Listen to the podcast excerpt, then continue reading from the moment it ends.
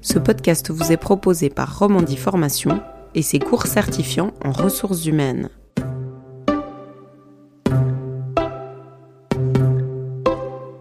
Aujourd'hui, on écoute Nathalie Brodard, entrepreneur romande. J'ai fondé deux sociétés, une qui s'appelle Brodard Executive Search il y a 12 ans et une autre qui s'appelle Brodiance que j'ai créée en 2018. J'ai aussi créé une association à but non lucratif qui s'appelle Hire Me I'm Fabulous. Qu'est-ce qui vous a finalement poussé vers ce, métier du recrutement, entre autres? J'ai commencé euh, à travailler dans le recrutement, j'avais 22 ans. Et c'est un peu par hasard, en fait. Hein. J'avais rencontré une, une, jeune femme qui, euh, qui m'a posé la question si, le, métier de recruteuse euh, m'intéressait. Et j'ai dit, je sais pas vraiment de quoi il s'agit. Elle m'a dit, écoute, c'est un mélange de relations humaines avec de la vente, finalement. Et puis, on cherche quelqu'un chez nous. Euh, et j'ai commencé donc euh, donc à 22 ans dans une agence euh, à l'époque qui était petite, qui s'appelait Eco, comme comme junior recruteuse. Et de là est parti mon, mon intérêt pour pour ce travail de recrutement. Et ensuite j'ai travaillé dans les ressources humaines aussi. Quel regard est-ce que vous portez sur les transformations de votre de votre profession?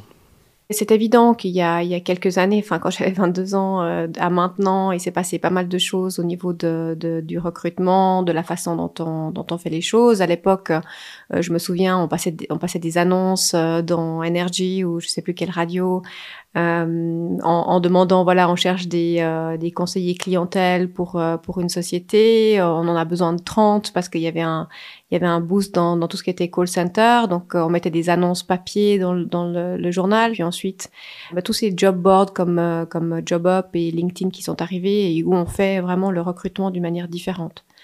Aujourd'hui, euh, on ne met pratiquement plus d'annonces dans les journaux, à moins que nos clients le, souhaitent. Et très souvent, c'est plus pour une question de marketing euh, qu'autre chose, parce que hum, j'ai rarement des dossiers qui viennent par ce biais-là. On, a différents styles et processus de, de recrutement, mais euh, voilà, on, on, fait les choses de manière très différente de, de ce qu'il y avait il y a 20 ans à peu près. Comment est-ce qu'on recrute en 2022 quand le CV s'appelle Google, LinkedIn, Instagram, euh, Facebook? Sur quels critères finalement on recrute? L'humain. Enfin sur la personne. Hein. Moi je, je, je veux dire, euh, euh je, ça répond peut-être pas à votre question, mais on utilise Google, LinkedIn, Job. Pour moi, c'est des outils. C'est comme si j'avais une caisse à outils. Euh, je, je, soigne ma caisse à outils. Donc, euh, bah, vous avez vu sur LinkedIn, je suis très présente. Euh, j'essaye de, de féliciter, de mettre des commentaires, de, de partager tout ce que je peux partager.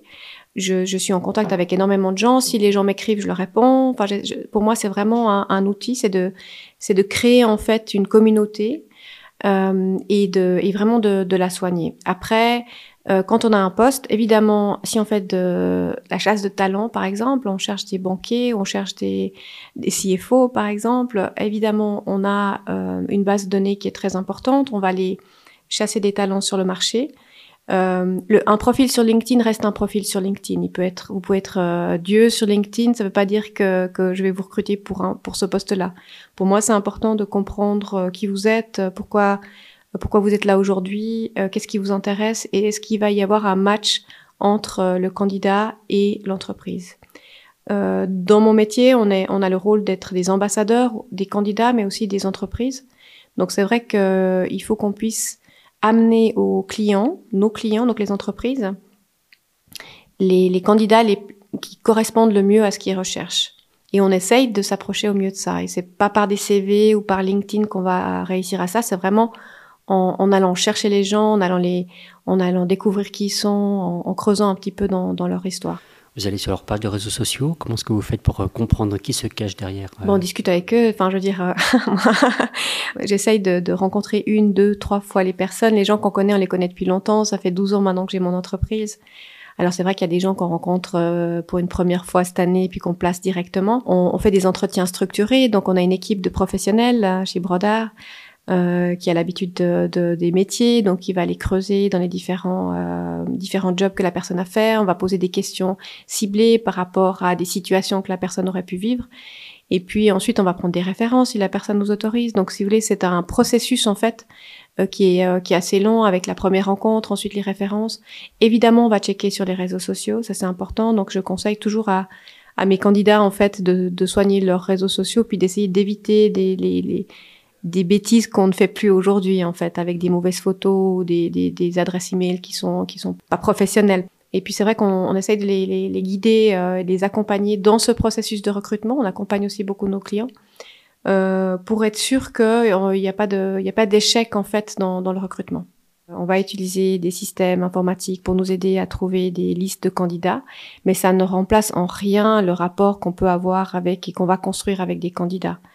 Euh, donc euh, ça nous ouvre en fait un marché qu'on n'avait pas avant. Donc c'est vrai que euh, au niveau de, au niveau des, des, des, des, talents, on peut les, les, trouver dans le monde entier en faisant des, des recherches. Ça on n'avait pas avant. Euh, la recherche est beaucoup plus rapide, donc on, peut être, on peut être aussi euh, plus rapide. Mais une fois qu'on a ces listes, une fois qu'on a trouvé des profils, après, faut pouvoir contacter les gens, faut pouvoir convaincre les gens, et puis il faut pouvoir les amener à notre client ou bien les, les entreprises pouvoir les engager. Et ce que j'ai pas mentionné tout à l'heure par rapport à, aux entreprises, qui est important aussi, c'est c'est dans le et la guerre des talents, c'est vraiment dans le rythme du recrutement. J'ai vu trop souvent de fois des entreprises qui perdaient du temps dans leur, dans leur recrutement ou bien qui laissent passer pour des raisons X ou Y et qui perdaient des talents dans ce sens-là. C'est-à-dire que pour moi, un bon recrutement, il doit être rythmé. Euh, parce que justement, les talents sont très, très convoités. Donc, non seulement il y a les valeurs, mais aussi le fait que euh, il faut pouvoir attirer le candidat et le faire d'une manière assez rapide. C'est-à-dire qu'une fois que vous avez identifié un candidat, un talent, vous savez que potentiellement vous voulez l'engager, d'avoir une structure d'entretien et de recrutement qui soit claire pour que en quelques semaines vous, pouvez lui faire une offre en fait. Euh, les entreprises aujourd'hui, comme on dit, elles sont au taquet. Donc c'est vrai que si vous si vous ne l'êtes pas, euh, ben vous, vous, pouvez perdre quelqu'un qui finalement se dit bon ils ont ils sont peut-être pas intéressés ou il y a peut-être beaucoup de personnes sur le processus et puis l'autre personne me fait une offre qui est intéressante, c'est une entreprise intéressante, donc je vais plutôt aller dans cette entreprise-là. Donc je, pense que c'est important, un, d'être transparent, deux, d'avoir un discours direct, enfin aussi très direct et honnête avec le candidat en mentionnant le, quel sera le processus. Et puis ensuite d'être euh, d'être assuré qu'à l'interne, euh, ça puisse suivre aussi. Euh, donc, euh, donc voilà, on parlait des algorithmes, on parlait de la manière. Moi, je reste toujours tournée vers l'humain. Comme je l'ai mentionné, donc le, euh, c'est un outil. Ça nous aide à attirer des gens dans le monde entier. Euh, ça permet aux candidats de pouvoir trouver des offres dans le monde entier aussi.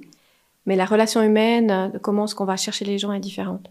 Moi, j'ai pas mal de cas où, euh, je, quand je discute avec des candidats qui me disent, mais justement, euh, je suis passée entre les mailles parce que je suis plus âgée, parce que si, si dans les, les, les formules, on va mettre 35, euh, 45 ans, vous avez 50 ans, bah, vous n'allez pas, vous pas être euh, sélectionné dans, dans les profils. Je trouve quand même dommage, en fait, parce que ça, ça, ça perd un, un, un, très gros nombre, en fait, de, d'excellents candidats. Donc, euh, pour une première liste, pour une première recherche, oui, mais après, je pense qu'il faut être flexible et ouvert et puis euh, et se fier à son instinct, fier, fier à d'autres aussi aux recommandations.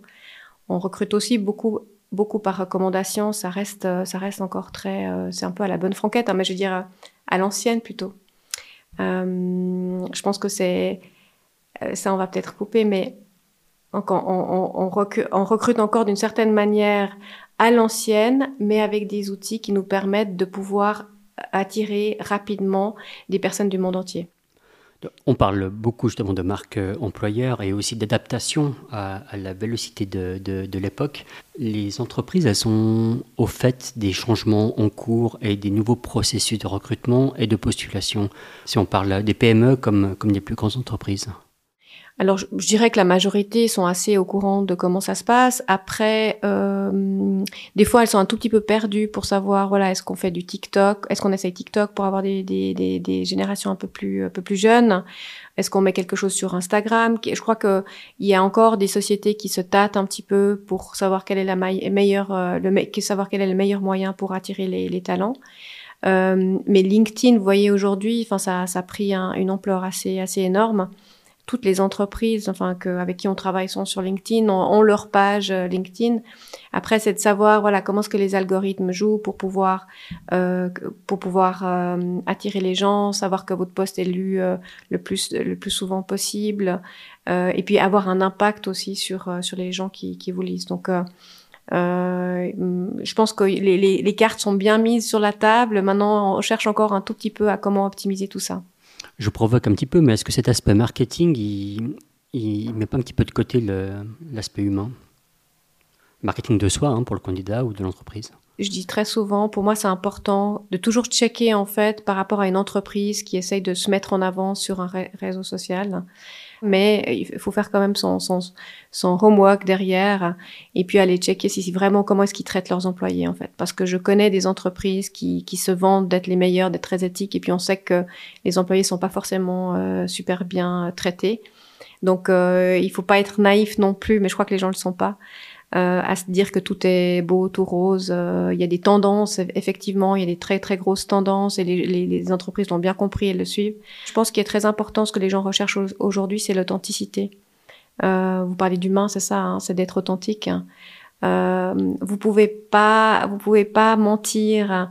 Euh, et puis n'être pas vous-même sur une longue période en fait. Il y a toujours un moment donné où on va le savoir, où ça se voit. Donc le plus authentique vous êtes, plus les gens bah, se diront bon c'est avec cette personne-là que j'ai envie de travailler ou pas. Ça ne veut pas dire que vous allez plaire à tout le monde en fait. C'est vraiment euh, bah, il faut être vous-même en fait. Je pense que c'est ce qui est très important. On a parlé de la marque employeur, mais si on se met dans les bottes des, des candidates et des candidats, comment on se vend en 2022 ben de nouveau, je pense que de, bon, je, me répète, hein, mais l'authenticité, je pense que c'est important. Euh, on, a vu aussi des profils LinkedIn où les gens sont, sont je parle beaucoup de LinkedIn parce qu'on parle justement de, des réseaux sociaux, euh, où se, survendent un petit peu. Je pense que c'est important d'être euh, d'être honnête et puis de par rapport à son sa fonction, son titre, ce qu'on recherche, si on recherche quelque chose. Euh, il faut d'abord savoir ce qu'on ce qu'on se veut, je pense en tant que candidat. Qu'est-ce qui qu'est-ce qui nous intéresse? Euh, qu'est-ce qu'on a envie de faire, quelles sont nos valeurs et pour quelle société ou quelle entreprise on a envie de travailler. Et puis trouver une adéquation entre tout ça en fait. Donc comment se vendre? Euh, Je pense que si vous avez un profil LinkedIn qui est bien fait, vous avez une lettre de motivation euh, qui est bien faite aussi, mais qui va être adaptée à chaque poste. Vous avez un CV où vous vous sentez euh, à l'aise avec. et que vous êtes prêt dans la tête à aller aux entretiens, à rencontrer des personnes et à évaluer aussi l'entreprise pour vous-même euh, je pense que c'est ce qui est important. Comment est-ce que vous voyez, si vous aviez une baguette magique, euh, l'évolution de votre, de votre euh, fonction? Comment est-ce qu'on va recruter en 2030 C'est une bonne question. J'aimerais bien avoir une baguette magique. Bah, J'aimerais bien qu'on continue en fait à, à, à, recruter non seulement par rapport à des expériences, des expertises, mais aussi par rapport à ce que la personne peut apporter euh, et de vraiment pouvoir se dire, euh, quel que soit l'âge de la personne, si elle a les compétences, elle peut le faire, on va l'engager. Donc de de favoriser euh, de favoriser les gens de 40, 45, 50, 55, 60 ans qui cherchent à travailler, qui ont encore la niaque, comme on dit, qui ont envie, envie d'être là, euh, de leur donner la possibilité de, de, de trouver ces, euh, des, des, jobs parce que c'est vrai qu'à partir de 50 ans, c'est un tout petit peu plus difficile. C'est pas impossible, mais c'est plus difficile. Et puis de donner aussi la possibilité aux jeunes de, ce premier job, en fait. Euh, parce que parce que c'est vrai qu'on voit et ça nous est tous arrivé euh, comme c'est difficile en fait de, de mettre un pied dans le marché du travail parce qu'on n'a pas d'expérience mais on a envie de le faire donc euh, pour moi l'idéal ce serait de de faire des duos euh, jeunes seniors, de leur donner aux deux la possibilité, puis d'avoir la fraîcheur et le, dynamisme. Ça ne veut pas dire que les seniors l'ont pas, mais cette façon de voir les choses qui est différente de ces jeunes qui rentrent sur le marché du travail et cette maturité, sagesse des seniors et de euh, pour moi, l'idéal, ce serait pouvoir faire des, des duos de, de, deux générations, sans oublier évidemment euh, toutes les personnes entre. Enfin là, je parle vraiment des gens qui sont qui cherchent aujourd'hui, mais euh, on travaille avec des gens qui sont encore en emploi. La majorité des gens qu'on place, ils, ils, ont déjà un travail parce qu'on est dans un, dans un domaine très particulier. Euh, mais 2030, voilà, de ne pas oublier l'humain euh, dans, dans, les processus de recrutement. Quels sont les défis selon vous qui attendent la profession ces prochaines années? Moi, je pense qu'il y a la guerre des talents qui, euh, qui, reste, euh, qui reste très présente. Euh, on arrive aussi avec une nouvelle génération qui, qui souhaite d'autres choses, une autre façon de travailler. On a vu aussi une, un changement dans, dans les, les, envies par rapport à, au travail à domicile ou les, les, le travail euh, à temps partiel de n'importe qui. Enfin, je veux dire euh, que ce soit un homme, euh, femme, jeune, plus senior, mais les gens ont vraiment pris conscience en fait que que finalement ils pouvaient aussi bien travailler depuis la maison, qu'à 80% c'est ils pouvaient faire leur travail en 80%. Donc je pense que les défis pas pour nous en tant qu'agence de recrutement, mais pour les entreprises, c'est vraiment de de se dire comment est-ce qu'on va évoluer dans ce sens-là et pouvoir proposer euh, à cette génération-là, mais pas seulement aux, aux, personnes qui sont sur le marché, euh, une manière de travailler qui sera peut-être un peu différente. Comment est-ce que on arrive à matcher en fait finalement aussi les valeurs qui, qui sont en train d'évoluer aussi dans notre culture euh, au quotidien et d'attirer les, les, bonnes personnes? Euh, on sait combien un recrutement, un échec, l'échec d'un recrutement euh, peut coûter à une entreprise. Et pour quelqu'un qui, euh, qui quitte un emploi pour aller dans une autre entreprise, bah c'est quand même, il bouge euh, quelque chose dans toute sa famille, donc c'est très important pour lui. Donc je pense que c'est qui est très important, euh, c'est aussi de recruter juste. Et puis d'éviter justement ces échecs parce qu'après ça se répercute non seulement pour l'entreprise mais aussi pour le candidat qui va avoir après un peu plus de peine à retrouver autre chose. Ce podcast vous a été proposé par Romondi Formation et ses cours certifiants en ressources humaines.